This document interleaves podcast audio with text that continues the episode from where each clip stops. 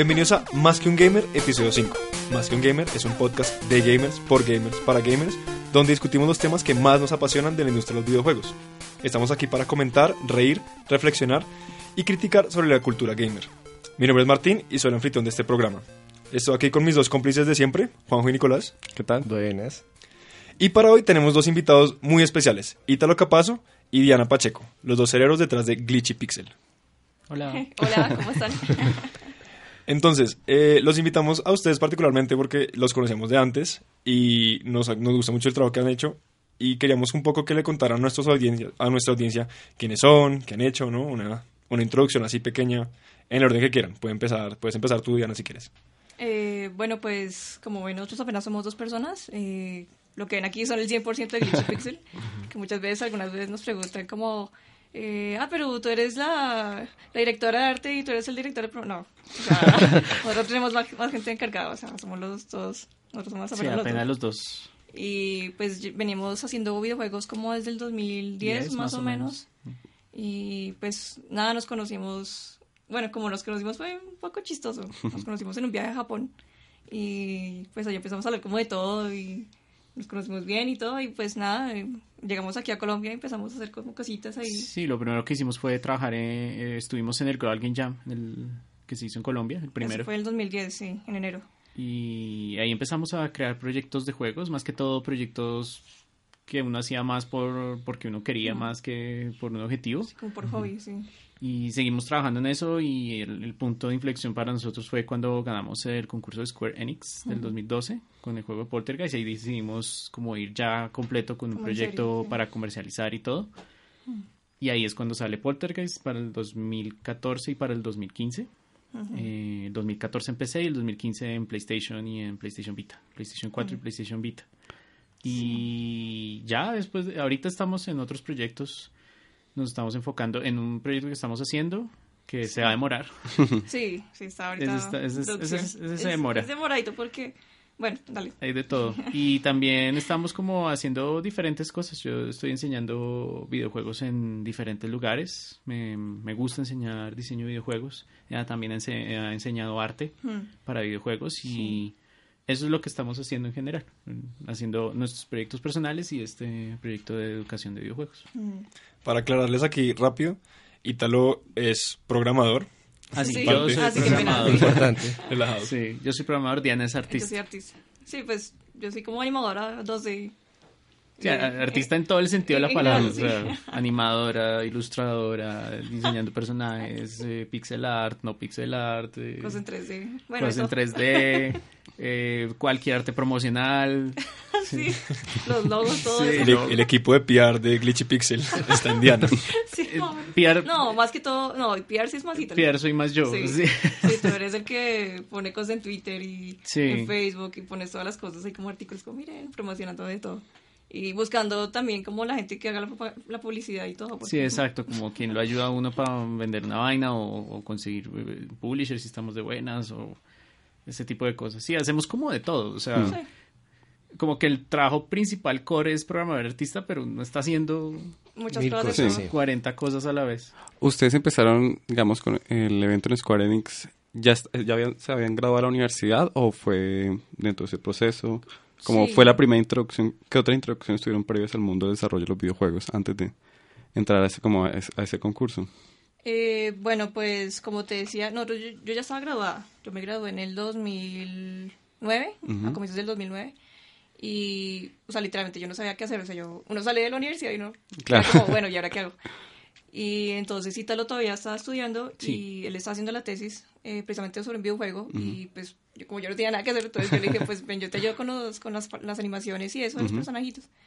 Y pues ahí fue como que, fue como mi primer, como, como encuentro con los videojuegos, por Sí. decirlo así. Ya después, cuando fue el Global Game Jam, en el Ujú. 2010, eh, pues Ítalo me dijo, no, mira, es que yo te inscribí. Y yo, ¿qué? ¿Cómo así? O sea, yo- Sí, fue todo uni- unilateral. Sí, eso fue, sí, eso fue, como, fue todo como, oh, súper sorpresivo. Y yo, yo dije, pero yo no sé hacer juegos, yo no tengo ni idea, yo no sé hacer nada de eso. Escasamente había hecho los bichitos de él Ujú. en pixel art que eran como de 35 por 35 y ya. Y entonces yo dije, bueno, pues entonces hagámosle a ver qué tal, cómo nos va. Y pues nada, fue como chévere y estuvimos con otras cinco, cuatro personas. Fue un equipo de cuatro Ujú. que nos asignaron ahí al azar y Éramos seis. Entonces éramos dos programadores, dos artistas y dos... eso cuando fue el 2000. ¿Qué más era? No me acuerdo. Bueno, éramos seis, todo el cosa. Seis personas éramos. Y Yo me acuerdo que estaba feliz experimentando. No, ya Unity. tenía experiencia con Unity para Ujú. ese momento. En ese momento en Unity apenas había salido para Windows, si no estoy mal. Sí. Y yo ya había experimentado con él antes, sino que dije, este es el momento formal para ver cómo nos va con este motor. Mm. Porque antes habíamos hecho cosas en Flash o en yo no hacía cosas en Flash. Game Maker. Yo, yo he estado, es que yo he estado programando juegos desde hace... hmm, Sí, desde hace rato. No, yo sí, primera Yo- vez que me estrellaba fue... en- Yo programé. Yo, el primer juego que programé fue en un Macintosh del 86. Eh, por allá en el 90. Y pues no programé realmente. Yo lo que tenía era un libro de programación de juegos para Basic, que era el lenguaje de moda del momento. Y había un demo de un juego que era como de disparar navecitas y yo no sabía lo que estaba haciendo. Yo cogí el texto y lo co- copié a mano porque era un libro físico. Entonces me tocó mirar y escribir todo lo que estaba haciendo. Y el juego se hizo y luego cambié los textos y dije, qué chévere. Pero así, así empiezan. Yo Sí. también, eh, yo vi Visual Basic en el colegio y me acuerdo que yo vi Visual Basic y Java y me acuerdo que uno de los proyectos que tocaba hacer era ese juego como de Game of Life, una cosa así. Pues el primer, me acuerdo que fue el primero que hice. Con- de Conway. Que es- sí, Sí. que es ese juego, pues que es un... es- Son es un como juego esas celditas que, Que se- sí, que se van moviendo, que es, Se van no, es moviendo. ningún, es- no es un juego, es como una, una simulación. Sí. Pero dicen que es un juego, ¿no? Pues a mí me lo vendieron como un juego, yo estaba feliz. Eh, y, me- y sí lo hice así, tenía el libro, el libro de texto de, de ellos y fui como que copiando las cositas y yo simplemente le cambié el nombre a las variables y, y no entendía lo que estaba haciendo. Y funcionó. Sí. Sí, igual, pues no sé. No, yo en la universidad sí... O sea, la verdad, yo había hecho unas cositas como en, como en director. Pero pues eso fue hace mil años, o sea, y lo, lo máximo que hacía era como mover bolitas y lo- una cosa que sí hice fue como una animación de un pollo, o sea, literal, un pollito, que uno lo despichaba y como que explotaba. pues no explotaba, no explotaba como tal, sino era como una burbujita. ¡pum! Ah, Ahí- no era tan sangriento como nos Sí, lo no, todos. Sí, no, no, no. O sea, explotando. Sí, exacto, no era como algo tan serio, Pero eso fue como lo más, más videojuego que podría haber hecho en mi vida. programación, no, en programación. Sí, pero pues no sé. Pues Yo- ya después de eso, el Game Jam, eh, pues nada, ah, pues nosotros ganamos ese concurso. A nosotros hicimos un juego también para un concurso de una página web que se llamaba, El o se llama Jace jacegames.com, Sí, sí. que habían lanzado como un juego ahí, con un tema, y hagan un juego en dos semanas, una cosa así. Y el tema eran los, los amigos. Eran los amigos. Sí. Hicimos un juego de peleas de cubos. Sí, pues es que teníamos una idea, pero era muy compleja y yo, o sea, no nos hubiera alcanzado el tiempo. Y era más como, como un montón de gente encerrada como en un cuarto y tenían que colaborar entre ellos, pues para poder salir. Pero entonces dijimos, no, esto requiere mucho texto, como, como eh, convencer a los demás, porque había gente que era ma- buena y mala. entonces- Ah, pero como escribirle a la otra gente, como sí, sí, online. sí, sí, era como algo así. No, no era online, pero sí era pues como... Digamos que era como un juego con muchas ramificaciones. Sí. Era complicado. Era como, haz de cuenta como una especie de Walking Dead, pero muy reducida, como Sí. que tú tenías que escoger qué decirle a cada persona pues para convencerla y eso. Mm. Y dijimos, no, esta idea nos va a tomar como mil años y no vamos a alcanzar el tiempo del concurso. Entonces, estamos en un café, yo me acuerdo, y empecé como a dibujar como, como porristas, como muñequitos encima de otro. Y dijimos, como, ah, los cubitos y que se conviertan como en figuras. Entonces empezamos a dibujar como los bociticos ahí en esa en la factura del café, precisamente. Sí. Y dijimos como, listo, llegamos a la casa y empezamos a hacer los muñequitos y todo. Y era con Y- cubitos, y era como un, es un juego de Con pelea cubitos. donde armas tu robot con cubos y Ujú. son robots que se enfrentaban entre ellos. Sí, era muy, muy básico. Era súper básico, Sí, era una- pero obtuvimos el tercer lugar, yo me acuerdo. Sí, nos dio el tercer puesto. No suena tan básico. Sí, suena, suena, suena. Son cubos que se vuelven robots y pelean. Como, wow. Además que los, los cubitos eran personitas, entonces cada vez que los golpeabas como que salían ahí todos, ah, como todos con X y era muy chistoso. Súper sencillo. Era muy sencillo, sí. Sí, no, la verdad.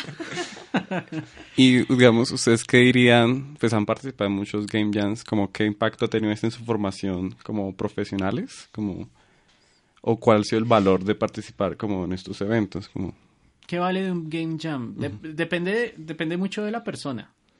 Eh, si- yo generalmente recomiendo si una persona no sabe si hacer videojuegos es lo suyo, si, o sea, si realmente le gusta hacer videojuegos, haga un game jam. Si, si odia un game jam, no le gusta hacer videojuegos. Sí, sí. Sí, porque un game jam es como una versión muy condensada de todas las cosas que tienes que hacer en un videojuego. Planear la idea, programar, implementar, iterar, eh, hacer el arte. Y, y, no solamente eso, sino que también está la, la presión añadida que tienes que hacer esto en dos días o tres días, dependiendo del evento. Sí. Eso es muy valioso para alguien que no sabe si quiere hacer juegos. Porque es que pasa mucho que hay gente que quiere hacer videojuegos, pero...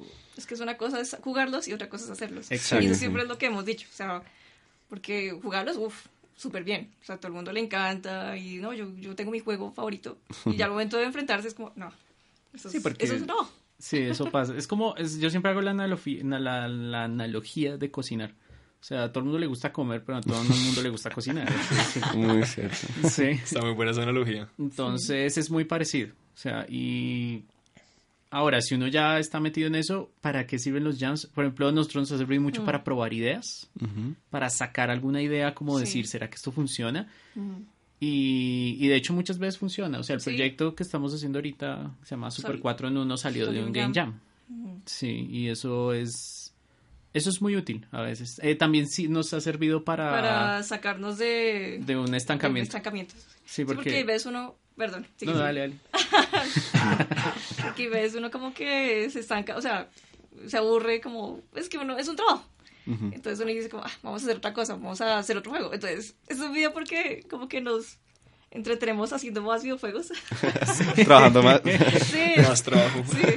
Entonces Sí. como que nos metemos a algún game jam y como que, bueno, hagamos esto y esto. y- De hecho, precisamente hace poco hicimos uno. Sí. En Eh, parte, en parte tenía, ese, ese tenía múltiples objetivos, en parte para eso. Estábamos como Sí. estancados. Eh, parte dos también es que yo estaba en maestría de ingeniería de sistemas. Entonces tenía que hacer un proyecto y dije, "Ah, vamos a hacer un sistema y todo raro para generar videojuegos como de manera automática y aprovechamos este game jam como para hacer algo. Sí. Entonces uno, uno siempre tiene, eh, siempre uno busca una excusa para hacer un game jam. Sí. Eh, Lichi Pixel, ¿a qué le apuesta en, en- en sus juegos? Usted, ¿A dónde están dirigidos los juegos, más que todo? Eh, ¿Como público en general o...? No, sí, como público y como arte y como el, Ah, el tipo de juego. Como qué tipo de línea, pues si se puede llamar como línea editorial, han pensado que tiene Glitchy Pixel más o menos. Si, si está pensado de pronto, no. no. Pues, Pues la verdad, no, aparte de como una identidad visual, que pues obviamente la estética del pixel y la estética del glitch y ese tipo de estéticas nos gusta mucho. Eso sí es como lo más definido que tenemos, como esta combinación de 2D, sprites y, y específicamente pixel art, combinado con, con 3D, con objetos 3D, con voxels, con objetos 3D a mano. No, eh, tendemos a hacer mucho pixel art, Sí. Porque pues Diana le gusta mucho y como que es especializado en eso. Sí. Pero hay juegos que no necesariamente no tienen por qué ser pixel art. O sea, nosotros tenemos un jam de un juego que ese sí lo queremos volver algún día un proyecto Sí. grande que es puro arte a mano, por ejemplo.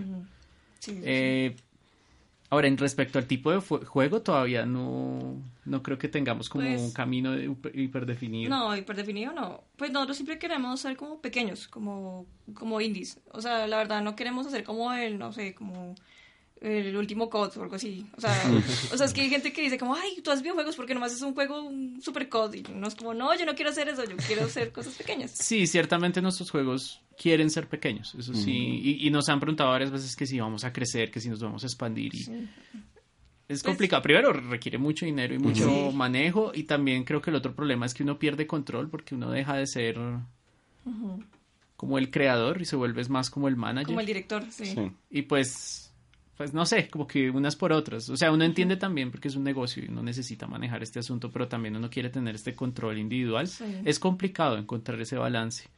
Pero básicamente yo creo que Glitchy Pixel queremos que permanezca Pequeño. como pequeño y que, que genere experiencias muy concretas. Sí, como una cosa muy definida que está tratando de lograr y que sea explícito en su, en su creación.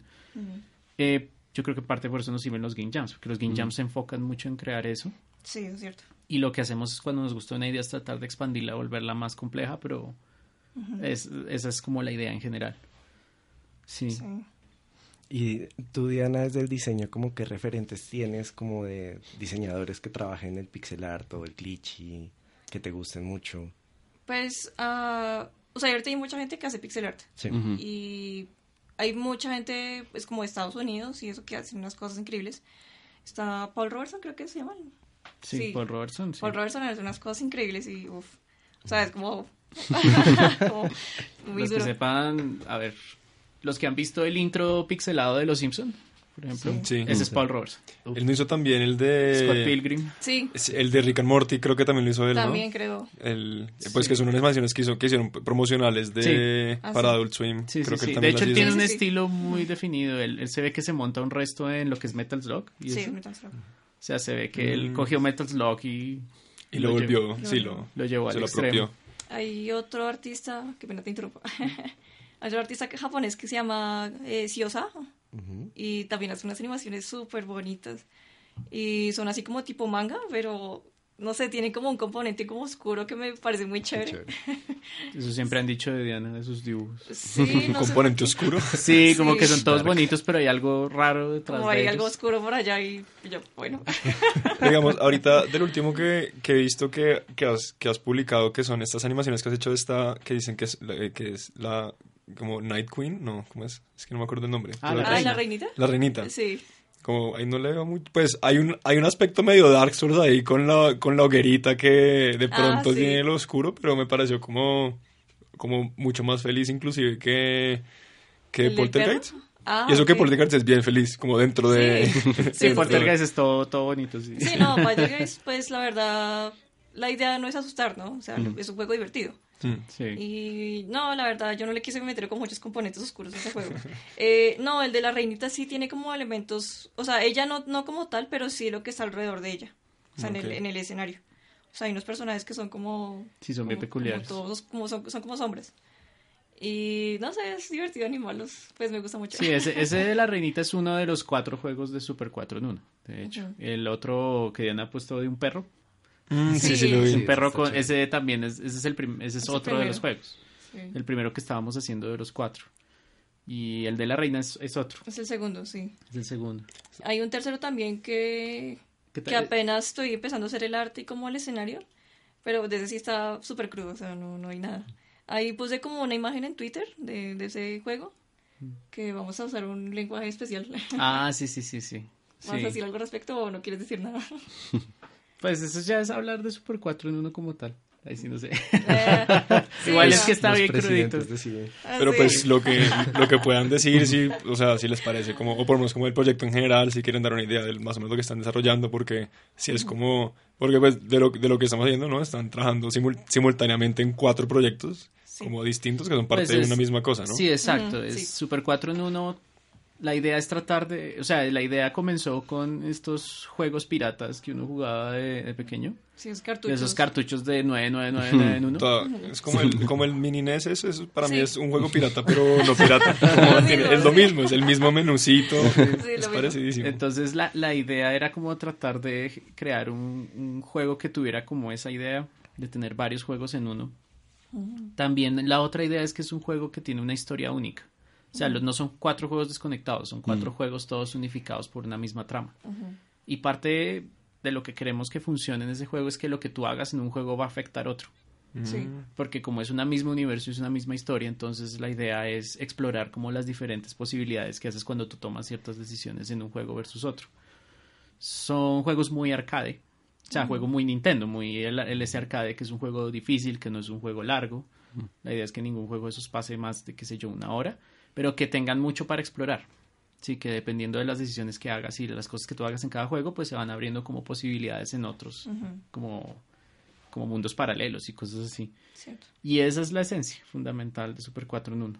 Eso Es como nuestro concepto es, es difícil de ejecutar, nos ha costado mucho. Además de que no sé, esto- estos años eh, lo que hemos estado haciendo es más que todo experimentar con una nueva idea y hemos hecho cantidades de Uy, sí. prototipos que están escondidos en el computador Sí, que no algún- funcionan. Algún día vamos a mostrarlos de verdad. Yo pues le metimos seis meses a uno que era que la, premisa es muy chévere, pero Sí. una vez uno lo pone como en código En y- ejecución y, y- en ejecución ya no es tan chévere. Eso pasa. Eh, es como ser el equipo de Misión Imposible, Sí. pero en vez de uno ser la- la- las cabezas o los que hacen las cosas, tú eres el tipo que está en el computador mandando. Tú eres como el hacker, como el Es el que da la información a el que todos los demás. órdenes. El que manda las órdenes. Ah, no hay este jueguito de espías isométrico.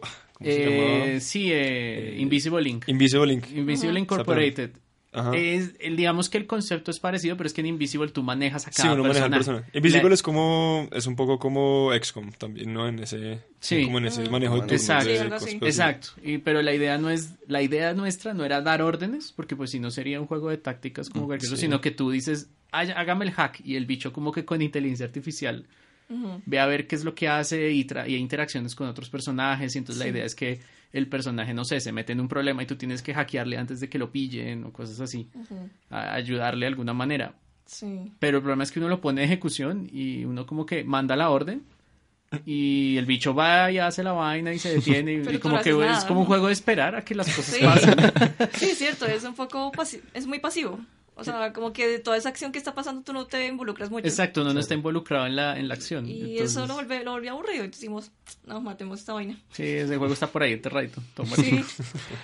Sí, sí, sí. Pues ustedes, ¿cómo describirían? Pues siempre parece interesante cómo uno convierte un concepto ya en un prototipo y ya ese prototipo pues, es un- algo pues comerciable. ¿Cómo describirían ese proceso? Pues cada, cada creador de juegos tiene su manera y hay 3.000 maneras. La nuestra es... Creo que empezamos con una idea o con, o con una sensación más que todo, Sí, una más que todo con emoción. Creo que usamos una emoción. ¿no? Sí, emociones más alrededor y luego... o, o como alrededor de una frase, algo muy concreto. O sea, pues Poltergeist empezó de una manera súper loca porque era...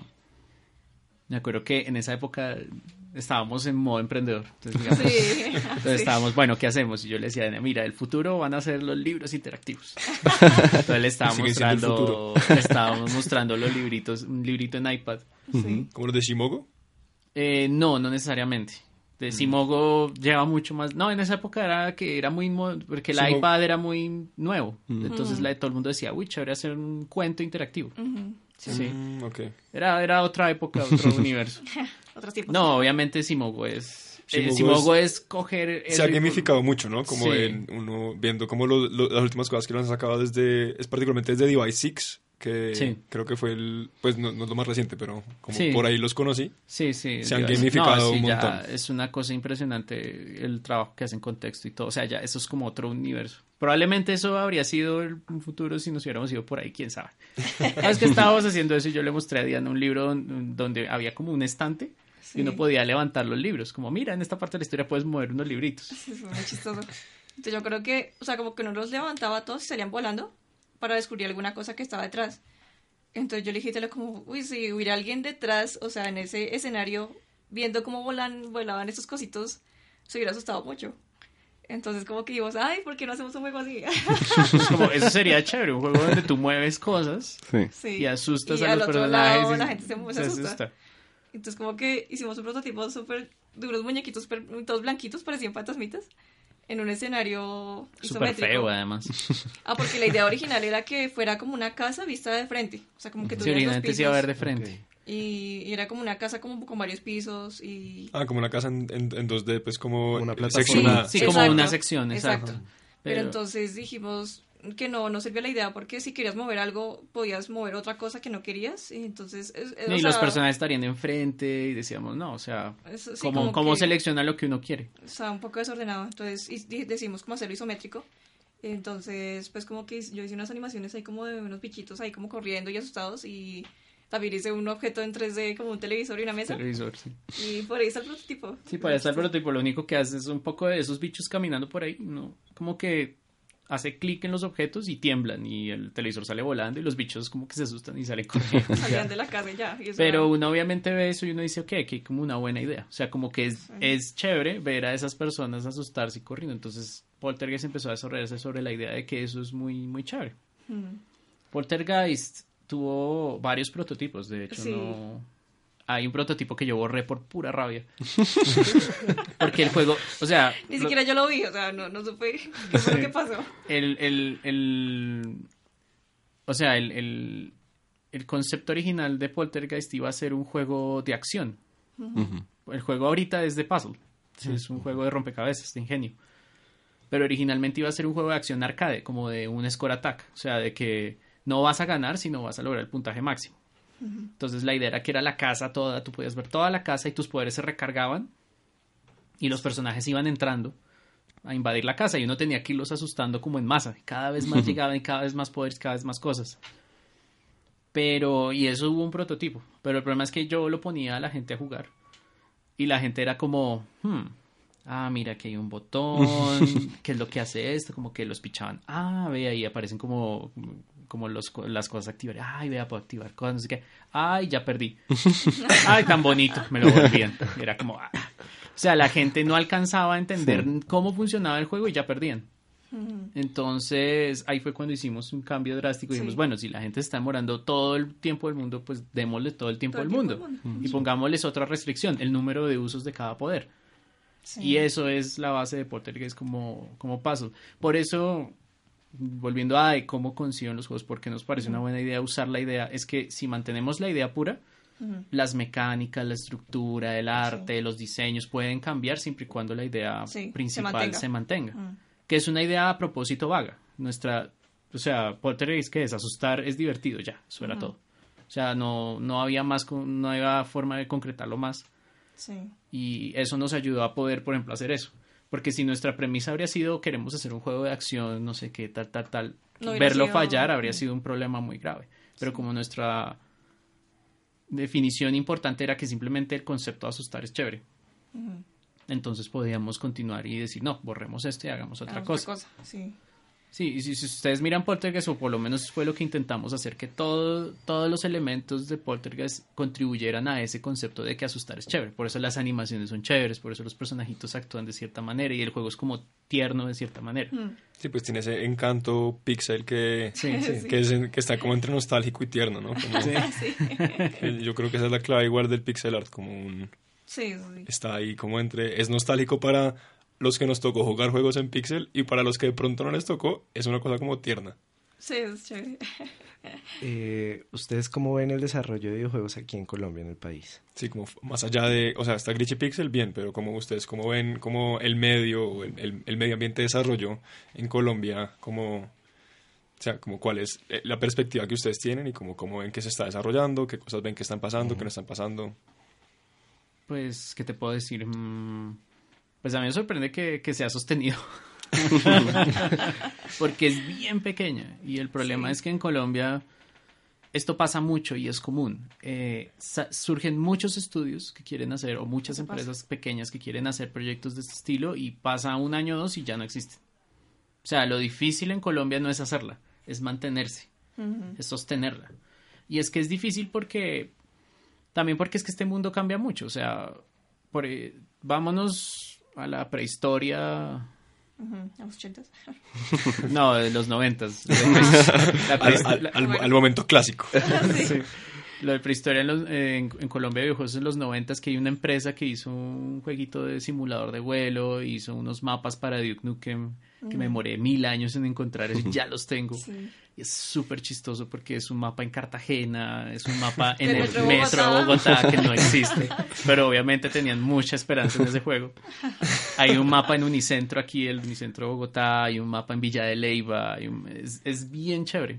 Pero se ve que eso es como un intento que hicieron y hicieron como escenarios para Flight Simulator 98. Entonces hacían escenarios de Colombia, escenarios de Sudamérica, escenarios de Venezuela, hicieron un montón de escenarios, pero hasta ahí como que llegó la empresa y pues nunca volvieron a sonar. Cierto. Después 2000 es Immersion. Que eso sí, Todo todo, el mundo conoce. conoce la existencia de Immersion y el proceso y la, la subida, la, caí- la caída y todo el proceso. Yo creo que después de Immersion y con el surgimiento de los juegos indies y los juegos móviles y la distribución digital es cuando empezó a coger más fuerza el desarrollo de juegos en Colombia. Como en todos lados se abrió el, el campo y entonces hay más acceso. Lo cual fue muy bueno para empezar pues, las nuevas empresas, o sea, Efecto Studios que es pre, o sea, es Immersion después de, de, de la caída de Brains que en su época era cero fractal, que ellos llevan, llevan cuánto tiempo haciendo como de todo menos videojuegos para ellos, o sea, hacían muchas cosas. Eh, y empezaron saliendo muchos estudios nuevos más o menos sostenidos, eh, On 3D, eh, 12 Hit Combo, uh, Mad Bricks, uh, C2 Studios, eh, Below the Game, o sea, C2 es de Medellín, Below, Below the Game es de Bucaramanga, Bucaramanga.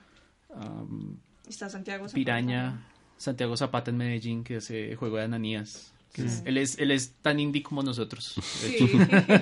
Es lo más indie. Sí, es, Sí, es más indie, de hecho. él está solo, sí. Él, él lo hace todo solo y tiene un roguelike. Le, le, le hago el, el plugin. Ese juego es muy chévere. Se llama Ananías Roguelike. Y es un roguelike de los clásicos. O sea, los que han jugado roguelikes. No, ¿Pero como Dwarf Fortress o...? eh, no, o como. tampoco, como- tampoco tan clásico? No, como No, Angband muchas. y como. Ah, pero más viejo. Sí, Sí, más como viejo. Rogue. O Más- sea. Más clásicos. Y es, Sí, para mí el bonito. Dwarf Fortress es como el clásico de los roguelikes, como que de ahí, a- como que todos los nuevos Sí. vieron, como Ah, que ya. todos jugaron Dark Fortress. Sí, ese es más clásico aún y él es chévere. Él tiene, su empresa es Slashware. Sí, eh, y bueno, están todas estas personas que se están sosteniendo de una u otra manera, lo cual está bien. Pero pues también está pasando que otra vez el mundo de indie está cambiando. O sea, ya el móvil no es lo que era. Mi, vieja, mi viejo móvil ya no es lo que era.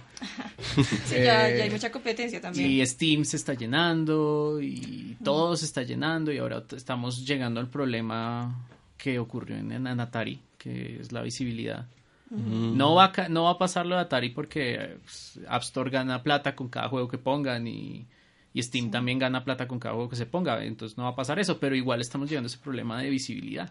Y digamos, para ustedes ahorita, como pues como desarrolladores independientes acá en Colombia, o pues a nivel global, porque en últimas están, es ustedes cuando publican, van a publicar un juego, en últimas Colombia es el mercado más pequeño al que, al que van a responder. Eh, si Steam va a hacer unos cambios a su Steam Greenlight, Greenlight ahorita, creo que están viniendo unos cambios Sí. importantes Sí. porque van a haber como unos curadores, ¿no? Están haciendo todo un cambio. Eh, que muy instigado por, uno, por algunos youtubers que se han sido muy críticos de cómo está funcionando el Greenlight y todo esto. Eh, si creen que eso es como una cosa buena, como, o sea, yo, a mí sí me parece que sí debería haber mucha más, eh, mu- mucha más, como, ¿cómo se dice eso? Como, eh, de, eh, ¿cómo se, no, no censura, censura no es la. Es mucho más, mucho, muchos mejores filtros a la hora de ver qué, es, qué cosas nuevas se están publicando, que, o- que en últimas ya se pueden ver como malas publicaciones, inclusive como en las plataformas donde uno pensaría que de pronto no iban a ver, como en PlayStation Network, en Xbox Live, como que llegan unos juegos que... Hay un, juego que sale hace poquito que es de una pantera que es un desastre. Sí, que sí, sé yo no entiendo, o sea, no me acuerdo cómo se llama, pero no entiendo cómo pasó a que lo vendieran en el PlayStation Network. Es demente de malo. Entonces, sí, sí, eso, o sea, a mí me parece que es bueno como para el consumidor, porque en últimas el consumidor, pues de pronto sí le llegará mejor calidad. Pero siento que en el Steam Greenlight, en toda esa basura que había, porque había mucha basura, Sí, igual cierto. muchas buenas ideas de la basura surgían, ¿no? Como que ya, ya que alguien se copiara de la idea buena o que alguien... Sí, ¿cómo, ¿no? cómo proteges las gemas entre toda la Sí, basura? sí. Es, es difícil. Porque hay O sea, gemas malas, como que hay gemas que el juego es malo, pero que las ideas son muy buenas, como... ¿No? Sí, Yo siento que eso pasaba mucho en el Steam como que hay- y por eso salían tantas réplicas de juegos malos, pero con ideas que eran como que, bueno, aquí había algo. Es, es complicado todo este sistema de descubrimiento. Es, es nuevo, ¿no? Porque, bueno, aunque en el fondo tampoco es nuevo porque si uno mira los, los por ejemplo, tú miras el Wii o miras el, el mismo Play 3, la cantidad de, el DS, sobre todo el DS, la cantidad de shovelware que le llaman a eso, que había no es normal. O sea, siempre ha habido ese problema. El problema es que la distribución digital no implica, o sea, antes implicaba como una producción de caja, de CD o de cartucho, de lo que fuera, y eso tiene un, un overhead grande. Ahorita es un clic. Si publicar tu algo en un clic es muy fácil. Eh, eh, originalmente eso existía y funcionaba porque la comunidad lo regulaba, pero es que no tenía los requerimientos de ahora. Yo pienso en la era dorada de Flash, que es Newgrounds, que es todos estos sitios web pre-YouTube, básicamente. Sí. Newgrounds era un sitio increíble para encontrar gente muy buena creando productos y los productos malos los tumbaban muy fácil porque la comunidad era muy estricta cómo funcionaba, tenía unas reglas muy específicas y si la cosa no funcionaba, chao. No se iba a ver. O sea, el sistema de votación de ellos me parecía increíblemente útil. Pero claro, tienes dos premisas fundamentales. Uno es un, jue- es un juego o, o video gratis y el internet no era tan grande tampoco para esa época. Todo, to- era dif- diferente. Eh, ¿Qué, qué puedo decir? O sea, nosotros, por ejemplo, cuando eh, Poltergeist entró a través de Greenlight y cuando era nuevo. O sea, Ah, a- cuando el programa... pues sí. Greenlight es... cuando el programa era... Estaba No tenía ni seis meses, Sí. creo. Eh, y nosotros nos tocó a punta de mucho esfuerzo sacar como 11 mil votos para poder decir que Sí. Steam le valiera y eso era difícil. Eso fue mucho esfuerzo hacer esa vaina, andar en Greenlight. Eh, y si ustedes miran un juego ahora, creo que no requiere más de 60 votos. No, para sí salen poder de una. entrar. Son Sí, todos estos juegos. De hecho, que- está automatizado. En el fondo se sabía que eso iba a pasar. No, y ahora es lo, a mí lo que me parece más triste de muchos de los juegos que salen en Steam es que eh, obviamente, digamos, uno puede comprar eh, como las, como todos estos, es- como to- las, co- las cosas ya diseñadas, como los, los, los muñequitos, los escenarios, Sí, como es que todos, Sí. los assets uno ya los puede comprar. Y hay demasiados juegos que son todos de assets comprados. Entonces, Sí. como que todos son iguales. Sí, que compran el... El de, los, el- el de los zombies este que son como Minecraft, pero no. Ese, ese es el que más vende. Sí, el, el- pues de hecho suena cínico, pero el que se inventó ese kit en Unity está lleno de plata. que el man lo cobra caro, lo cobra 50 dólares. No, y eso está bien, como que ay, no, no está nada mal que él No, hace los correcto. diseños, O sea, solo que él- sí, hay claro. como un, una que- plaga de estos Sí, juegos sí, como sí. curiosa, ¿no? Como Eso es cierto, sí. Sí, claro, no, y el man, ¿qué culpa tiene? El man Sí, lo que no. hizo fue crear un kit para que la gente partiera de eso, y eso es, eso es normal. Eso es cuando uno abre un proyecto de ejemplo, una plantilla de Word. y- Es como si, si yo cogiera una plantilla de Word y te la vendiera. Sí, como que listo, este es mi, esta es mi tesis, es una plantilla de tesis, no tiene sentido. Es más o menos lo que pasa. Creo que lo que quiere hacer Steam con esto de poner un dinero de frente es eh, porque es reembolsable, si no estoy mal. Si uno, Sí. si uno recupera ese dinero, lo, re- lo obtiene. Entonces lo que está haciendo es tratar de trasladar el riesgo al Ah. que crea el juego. Sí, porque si, si no hay un riesgo, entonces no hay un deseo por hacer la, la cosa bien. Eso es, eso es lo que está pasando. Antes cre el Greenlight es como una buena idea, pero el problema es que el Internet es tan grande y tan complicado ahora que es muy fácil abusar de ella. Abusar de Greenlight es muy fácil. O sea, hay gente que dice, usted vota por mí y le doy una clave. Y como las claves dentro de Steam uno pide de a- uno puede pedir de a 100.000 claves. Deme 100.000 claves y en tres días tienes, en- tienes 100.000 claves. Pero ya van a cambiarlo, ¿no? Steam ahorita va a sacar, eh, ya no se va a poder regalar claves No, fuera no, del país es- de uno si los precios es- si los precios son distintos que Sí. a mí me afecta porque a mí me han cuando han salido ofertas en Estados Unidos algunos amigos me han regalado pues como que me han comprado los juegos y yo les he pagado Sí. Que pues ya sé que Igual, no- igual creo no que va a ser, igual creo que va a ser como interno, o sea, creo que ni siquiera va a haber clave como tal, sino que tú le das las claves Sí, por o sea, tú tienes sistema. que, cuando tú compras una clave, digamos para regalo, tú la, ya no se la mandas, antes tú la, tú la puedes mandar al inventario de Steam y tú, esa, digamos, yo podía revender esa clave si yo quería. Y la podía mandar a, eh, a, ¿cómo es que se llama esta plataforma de...? G2A. A G- uno la puede vender en YouTube o lo que sea. Ahora lo que pasa es que te la mandan es a tu cuenta, como ya te la mandan para que tú la reclames. Entonces ya no se pueden revender las claves que tú compres en Steam, pues de las que pues de los usuarios particulares que compraban ofertas miles de clases y Sí. después las revendían. Y, y si el precio es distinto, o sea, si el, si el, si el precio es suficientemente hay discrepancia de los precios que pasaría mucho con los juegos AAA, por ejemplo, Sí. porque acá hay pues los mercados, ¿no? Tienen un manejo pa- particular de los precios para que no haya para que no se quiebren las tiendas más Sí. que todo, ¿no? Sí, sí. En esos juegos, si la discrepancia es suficientemente grande, no, no tengo claro cuánto es el porcentaje ni nada. Ya no te, si yo compro mi juego en Estados Unidos, no se lo podría regalar, no se lo podría regalar a nadie que esté en Colombia o en Brasil o lo que sea, porque pues, ¿no? Es como Pues la, la discrepancia en Colombia no es tan alta, porque nosotros que tenemos que convertir los, los precios a, a pesos y a todo eso, no es tan alta. En sitios como Rusia es muy alta, en sitios como Brasil seguro. ¿no? Brasil es un poquito alta. Sí, depende mucho de... Sí, y no, eso pues- depende mucho del mercado en el momento y todo, es complicado. Pero bueno, a lo que viene toda esta vuelta es que hay mucho, así simple. Simplemente hay muchas personas haciendo muchos juegos y no necesariamente malos. Hay, hay juegos muy buenos. Sí, pero son mil juegos buenos y solo puedes jugar uno a la vez. Sí. Entonces estamos llegando a un punto, porque es que, por ejemplo, este cambio de Steam a mí me parece inevitable, de la misma forma que pasó en el App Store. Se está volviendo una cosa donde estar en la tienda ya no vale. Sí, porque en una época casi que tener un sello de aprobación, si, si tu juego está en Steam, listo, es que ya es un juego de por sí bueno. Sí. Y eso no es necesariamente cierto. Ahora, de hecho, ya no significa nada. Sí, Tienes no mi nada. juego en Steam. Ok, bien. Pero hace, yo creo que en el 2009, Sí. Sí, recién salió la plataforma. Si uno decía, mi juego está en Steam, y todo el mundo, uy, Sí. debe ser buen juego. Entonces ese sello perdió y ahora hay, incluso si tu juego es bueno, ya simplemente hay muchos juegos. Entonces el problema se vuelve ahora que te descubran, que tu juego sea conocido, que la gente Sí, ganar visibilidad. ganar Mercadeo. visibilidad y, y, si la, y los indies que lograron consolidarse en la época dorada, pues bien. Sí, Sí, las empresas que lo lograron en hace seis años, por Sí, ahí. exacto. Sí, Entonces exacto. ellos ya están bien porque tienen un, un pedigrí y un bagaje que ya es difícil de quitar, pero las, las empresas nuevas ahora no tienen ese, ese lujo y ese es como el riesgo que tiene ahorita una- un país como Colombia y sus empresas. Por eso, de cierta manera, se agradece que se hayan consolidado de alguna manera algunas, porque ahorita es, va a ser muy difícil volverse a, a hacer notar. Yo creo que vamos a volver a una época de publisher otra vez. Sí, El que- publisher se va a volver un, ya no es un distribuidor de paquetes, sino es un distribuidor Promotor. de marketing, básicamente. Es un PR, es una plataforma de PR y marketing y eso va a pasar. Porque ahorita va a ser muy difícil a menos que tengas una historia muy peculiar y lo sepas hacer. Y realmente casi todos tienen, aunque sea una persona que haga PR básico. Eh, eso va a pasar. Yo creo que no va, no va a haber otra, otra salida por más cambios que hagan en las plataformas. Simplemente hay mucho. Eso es lo que hablan del indie apocalypse, ¿no?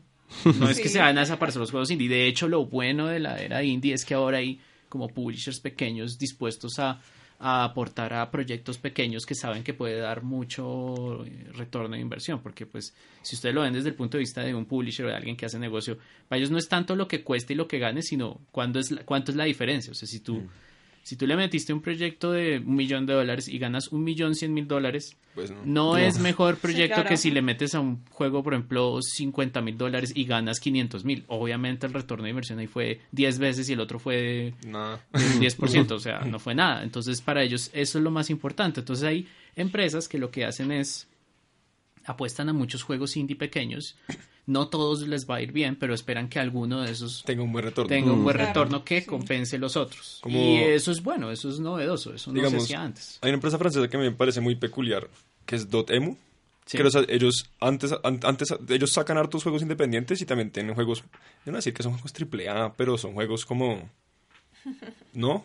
Ahorita, No ahorita, tan indie. ahorita a eso que dices se llama, a mí no me gusta el nombre, pero le llaman triple indie. Triple. Sí, le, le están diciendo así. Yo quería, yo quería popularizar el término doble A. Pareció más divertido, pero Sí. todo el mundo le dice triple indie.